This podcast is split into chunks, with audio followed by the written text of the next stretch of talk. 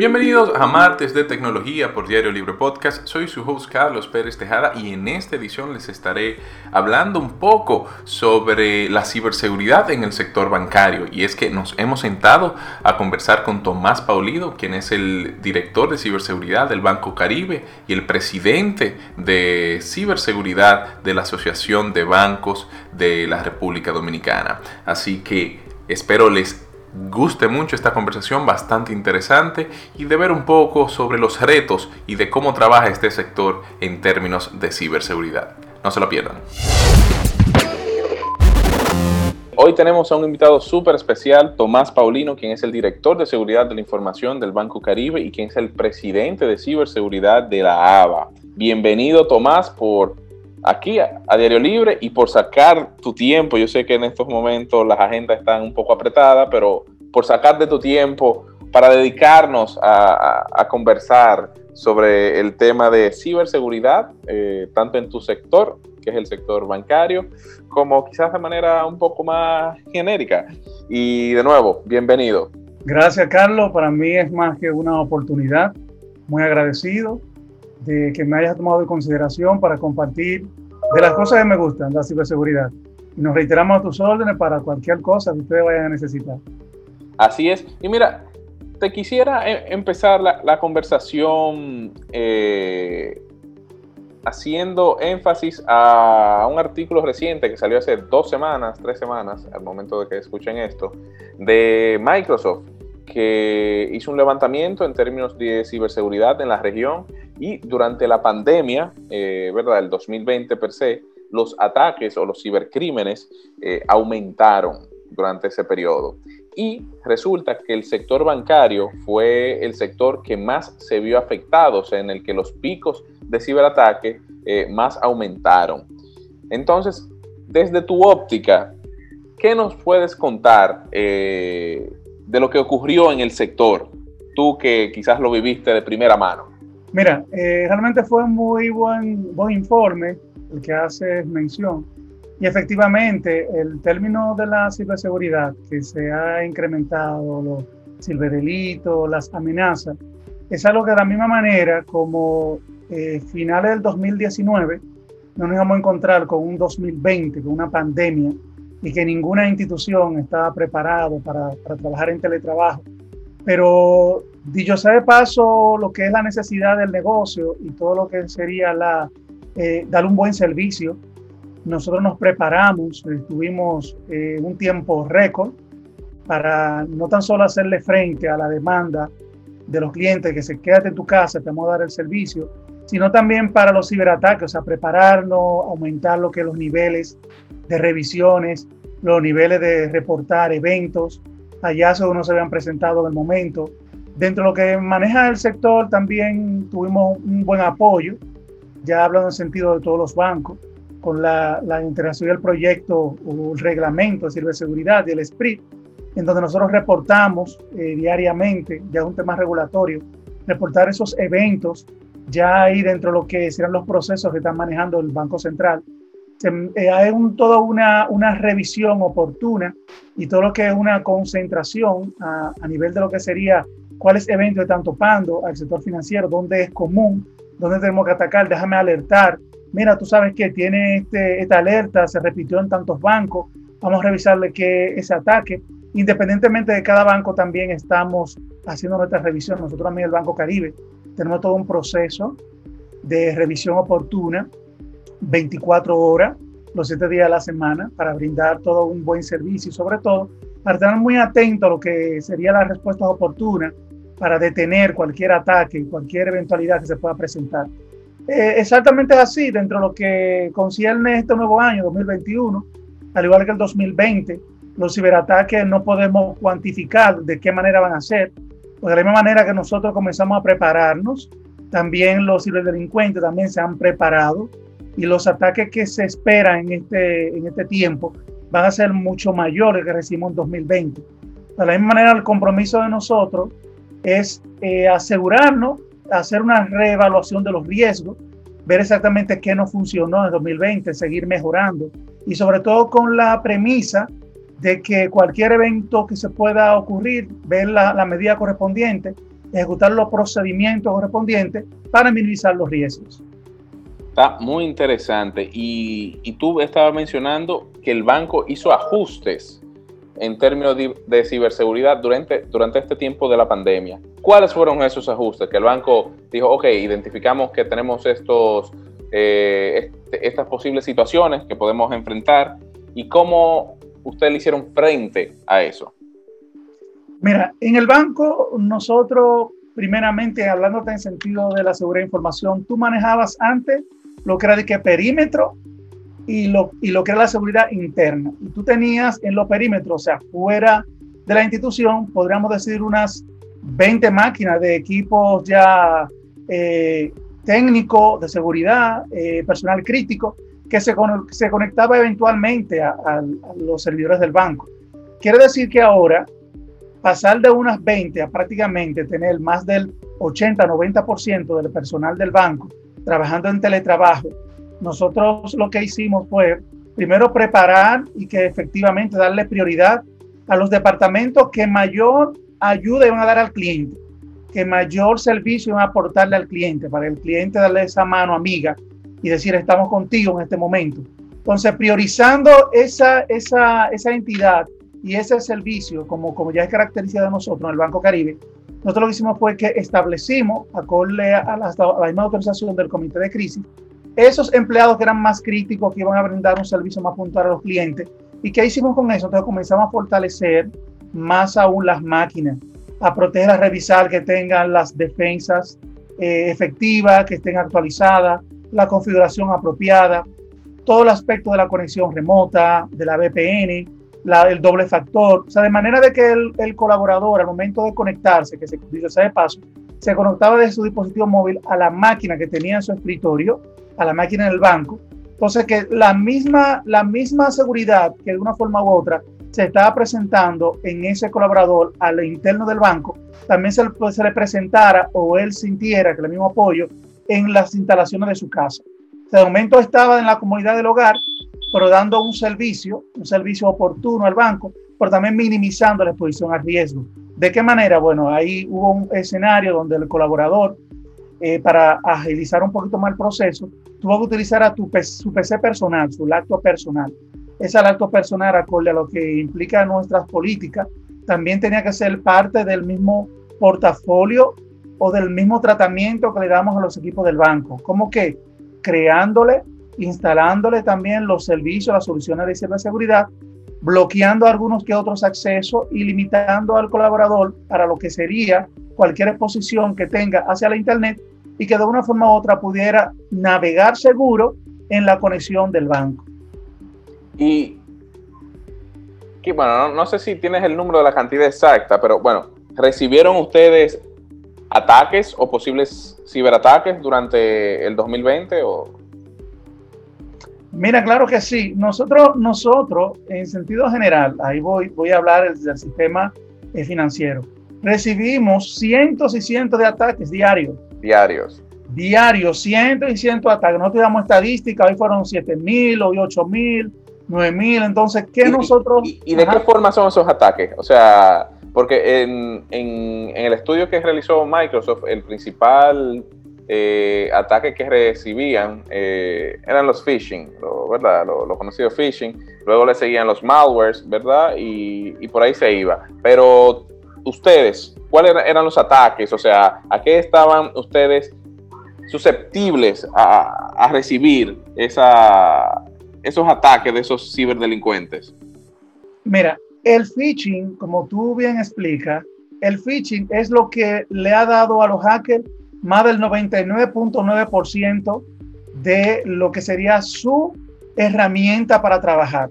O sea, el phishing ha sido lo que a ellos lo ha posicionado hoy en día, 2021, a tener toda esa fama y hacernos nosotros a trabajar un poquito más también, invertir como ellos, porque ellos invierten, nosotros también estamos invirtiendo, todo el sistema financiero está invirtiendo, nosotros también Banco Caribe estamos invirtiendo, lo que sería resguardar cada día más la seguridad de información, porque la seguridad de información no es estática, es dinámica, y tenemos nosotros que seguir, seguir eh, eh, revisando, ajustando ¿Qué pasa con lo que tú acabas de mencionar y lo que estoy explicando?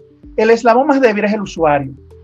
Entonces, de nada vale, tú puedes tener la seguridad, la mayor seguridad, los mejores sistemas, tú puedes tener los mejores equipos, pero ¿quién lo va a manejar? Lo va a manejar el usuario. El usuario es un ser humano. Y el ser humano también tiene un día a día, que Dios sabe de paso, que tiene un día fuera del ámbito laboral y tiene un día también que va de vacaciones, un día que va al supermercado, un día que paga servicio. Entonces, en cada uno de esos escenarios, el colaborador está expuesto a la red.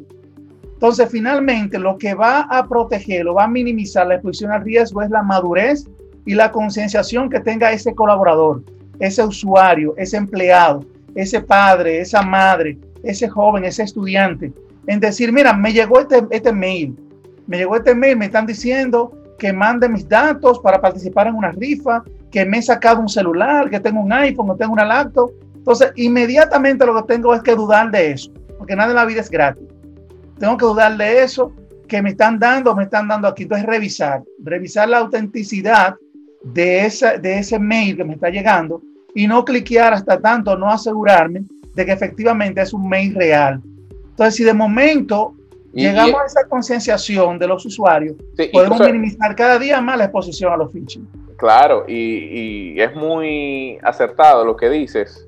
Y yo siento que los hackers, ¿verdad? Vamos a llamarlos hackers, han creado muchos modelos o muchas formas inteligentes de engañar a, los usuarios. Porque si bien es cierto que uno siempre, bueno, uno que está en este ámbito del ambiente tecnológico y, uno conoce un poco sobre este tipo de situaciones, uno siempre está un poco, como dicen en la calle, mosca, eh, con, con todos estos mails que uno recibe de, mira, hicieron un cobro o mira, me están solicitando mi información, uno se ve el correo, si el correo le parece un poco dudoso. Pero incluso eso lo hablaba eh, con Benjail eh, tiempo atrás, el tema de que la educación de los usuarios es vital para frenar cualquier tipo de, de, ciberataque. Y que una cosa que a veces a mí me molesta, ¿verdad? Porque yo quiero que República Dominicana sea totalmente eh, avanzada en el aspecto de las tecnologías, es, a mí me chocó mucho durante la pandemia cómo ver en bancos filas de personas que iban a hacer transacciones que están ahora mismo completamente digitalizada, que tú la puedes hacer desde tu celular. Tú tienes un celular inteligente y tú lo puedes hacer. No es necesario tú exponerte en tiempos en que la pandemia estaba como en, su pico para hacer una transacción que tú la puedes hacer desde tu casa.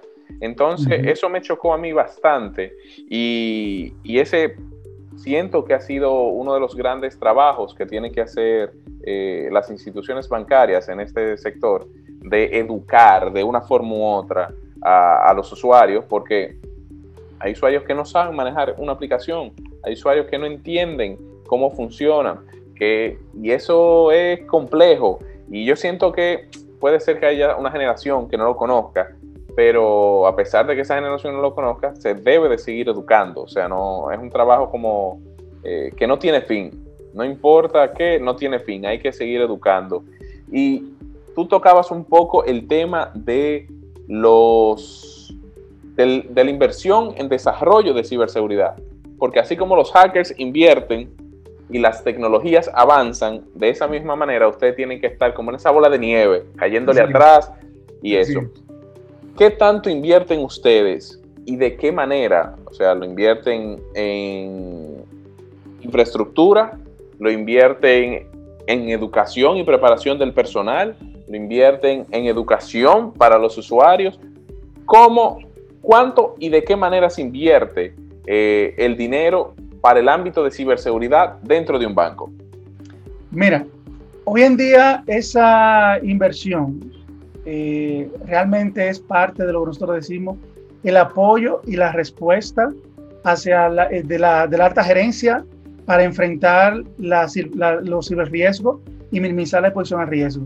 Ya los temas de concienciación, los temas de inducción, al momento un colaborador eh, entra a la institución, se recibe con la inducción de gestión humana, se recibe con la, inducción de seguridad de información, luego se le comparten todos esos temas de concienciación se le entrega un material para que el, el colaborador estudie ese material, luego se le reta con un examen, un examen que debe de aprobar con unos 90 puntos.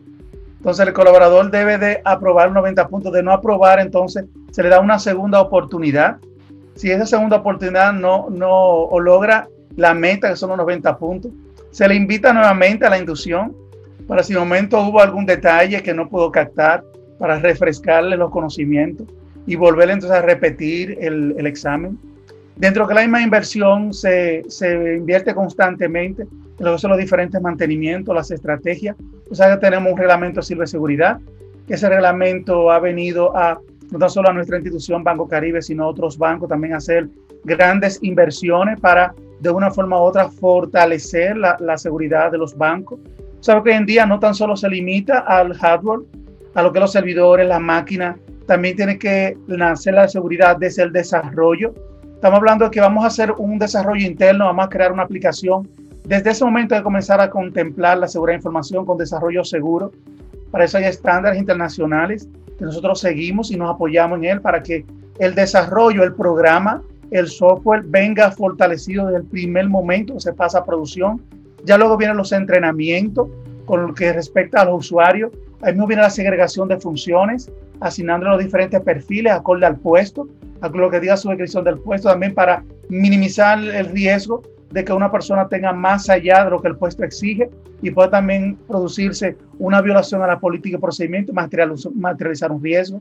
También todos los temas de campaña, la campaña, nos apoyamos en los equipos de comunicación interna, en donde nosotros hacemos campañas internas, se coloca información en, en la web, en el internet, Recientemente, con, en combinación con el Comité Siloenético de, de la Asociación de Banco, el ABA, nosotros hicimos todo un programa que va a salir a la luz en la próxima semana, que es un programa de concienciación para todos los clientes, en el cual también nos involucra nosotros los bancos que, estamos, que colaboramos con ese programa de concienciación, en el cual va a haber una página web que los clientes van a poder entrar y ver la información, ven cómo se protege a nivel de ciberseguridad con el compromiso que él tiene para hacerle frente, también para que navegue seguro, para que sería también inclusive colocar ese material en los diferentes bancos. O sea que de una forma u otra, el unirnos todos de la asociación de banco y a lo interno de la institución, la invers cualquier inversión que se pueda hacer para minimizar los riesgos,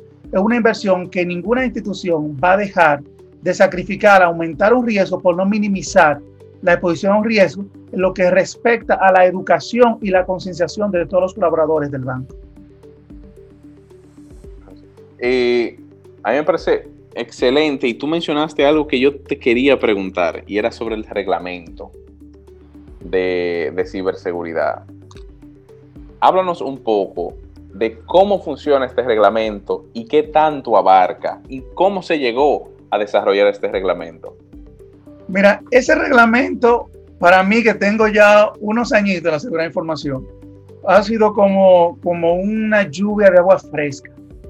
Porque a los inicios de la seguridad de información, específicamente los bancos, la seguridad de información no se veía como un aporte a la institución, sino se veía, no, que controle, quitan aquí, quitan allá, mira que esa gente de seguridad, que lo quieren estar bloqueando, la seguridad no es importante.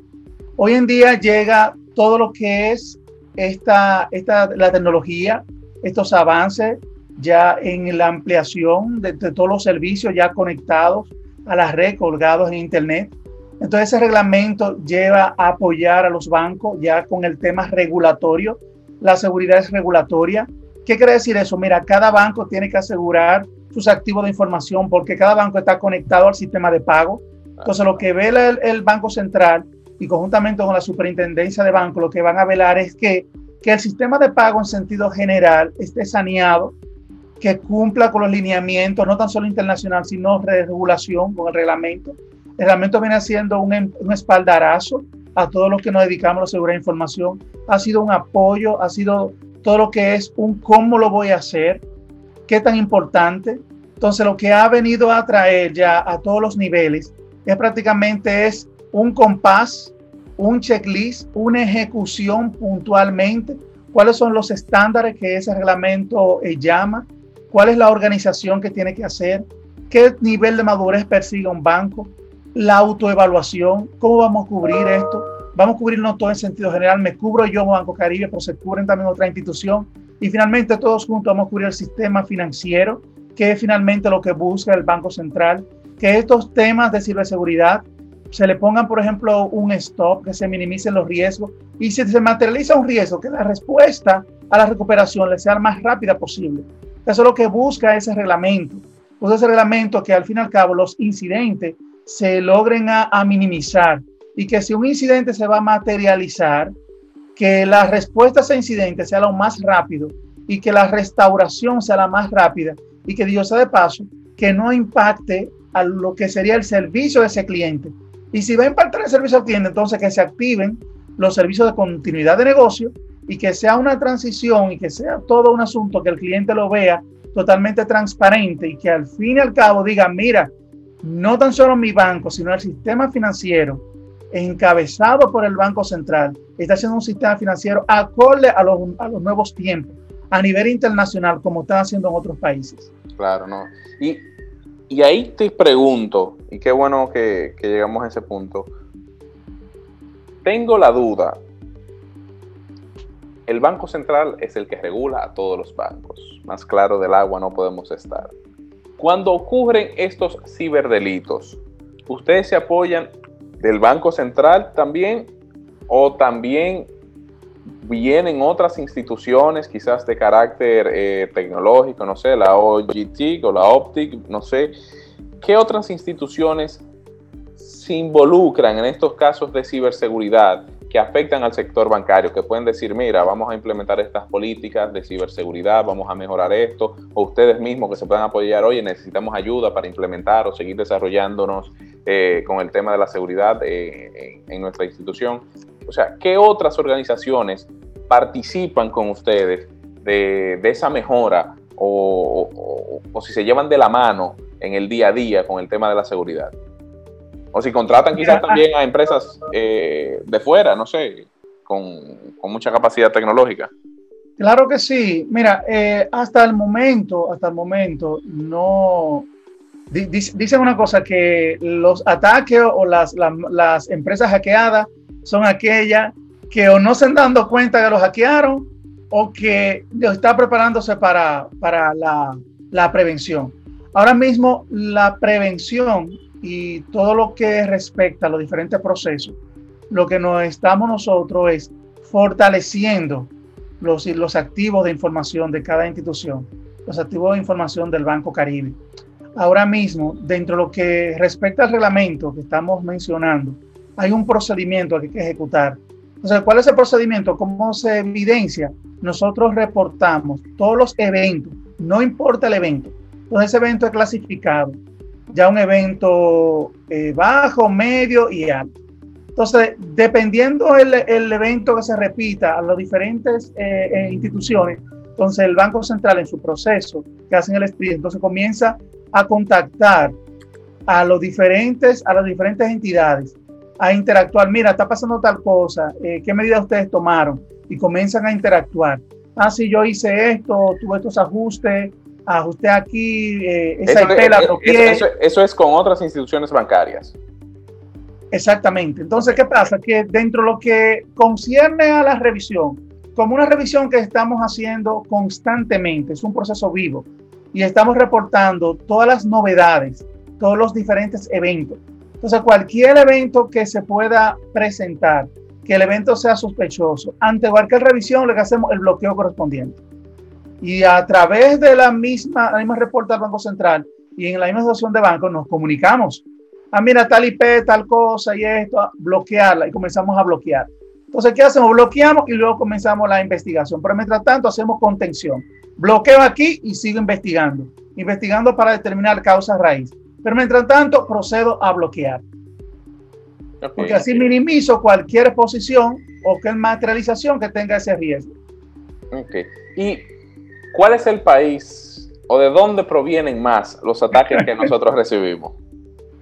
Mira, yo te puedo mencionar, se están recibiendo ataques de Estados Unidos, de Brasil, de México, de Colombia, de, de, China. De China podemos decir que anteriormente tú podías decir que era lo más común, pero de Japón, En siendo países, nosotros semanalmente vamos reportando y vamos sacando estadísticas donde recibimos ataques. A veces nos sorprendemos y decimos, wow, pero mira, Indonesia, y país tal, países que tú no recordabas o tú decías no tenía mención. Pero hoy en día tú, no, tú puedes cualquier ataque, tú recibes, o sea, de cualquier país, tú recibes un ataque.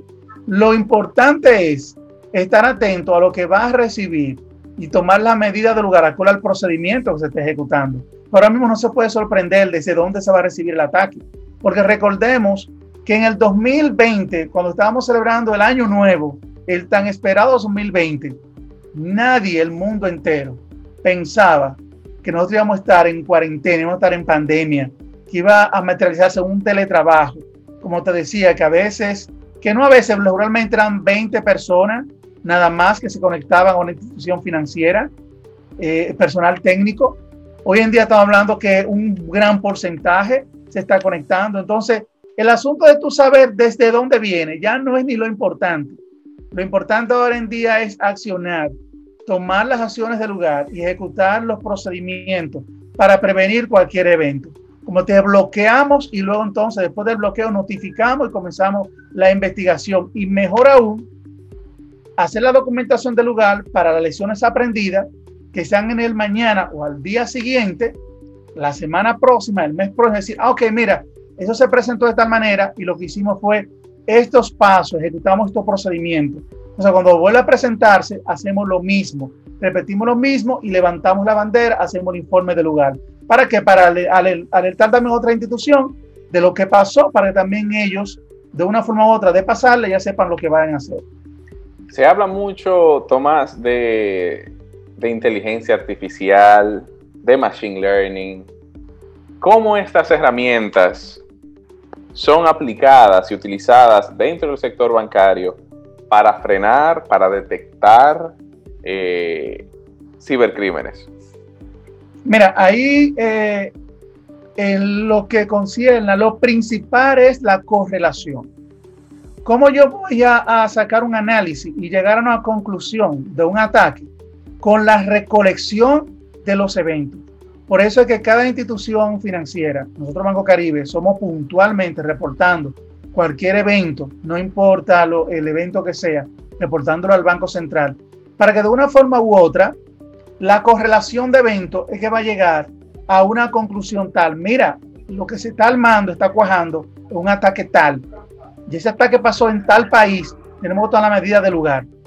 Entonces, se puede obtener y orquestar un proceso como todo ese machine learning, es cuando tú tienes toda la información y tú tienes toda la correlación de los eventos y tú puedes entonces correlacionar y llegar a una conclusión final de lo que está aconteciendo.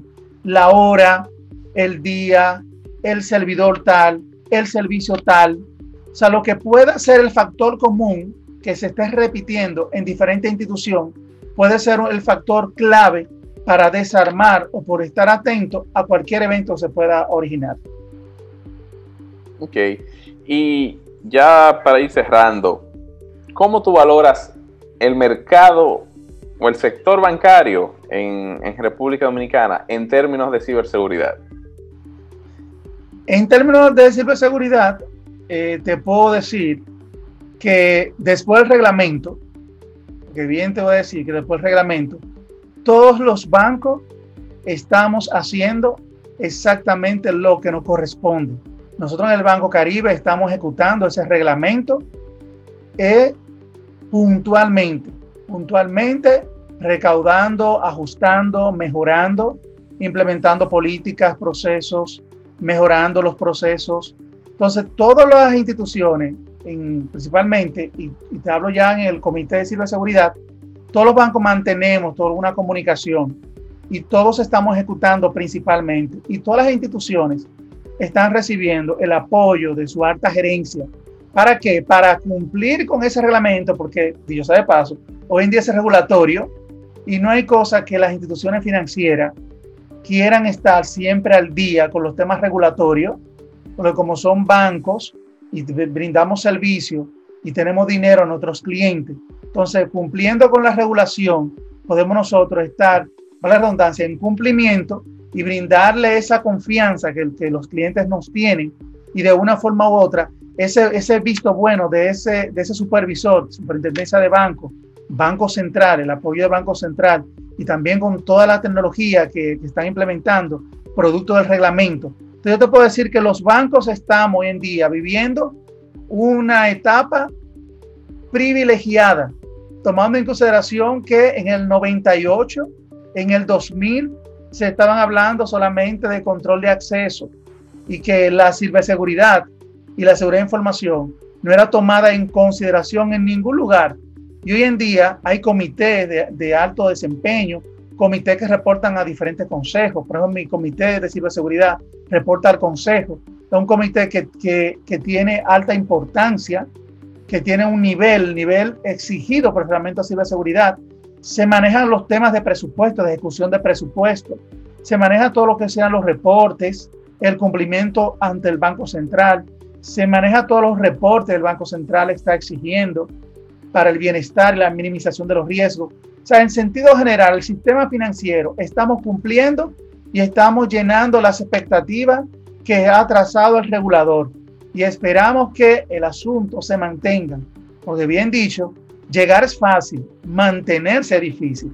Entonces, estamos en esa línea de mantener, de mejorar, porque un proceso vivo, una mejora continua con el hecho y con la óptica de minimizar los riesgos para tener una institución, un Banco Caribe fortalecido cada día más y un sistema financiero, unos medios de pago fortalecido cada día más y unos reguladores satisfechos con lo que están haciendo los diferentes bancos. Bueno, Tomás, muchísimas gracias por participar de este martes de tecnología aquí por Diario Libre Podcast, esperando que se repita y que podamos tener eh, otra conversación quizás un poquito más extensa, eh, hablando de, de, ciberseguridad y de tecnología.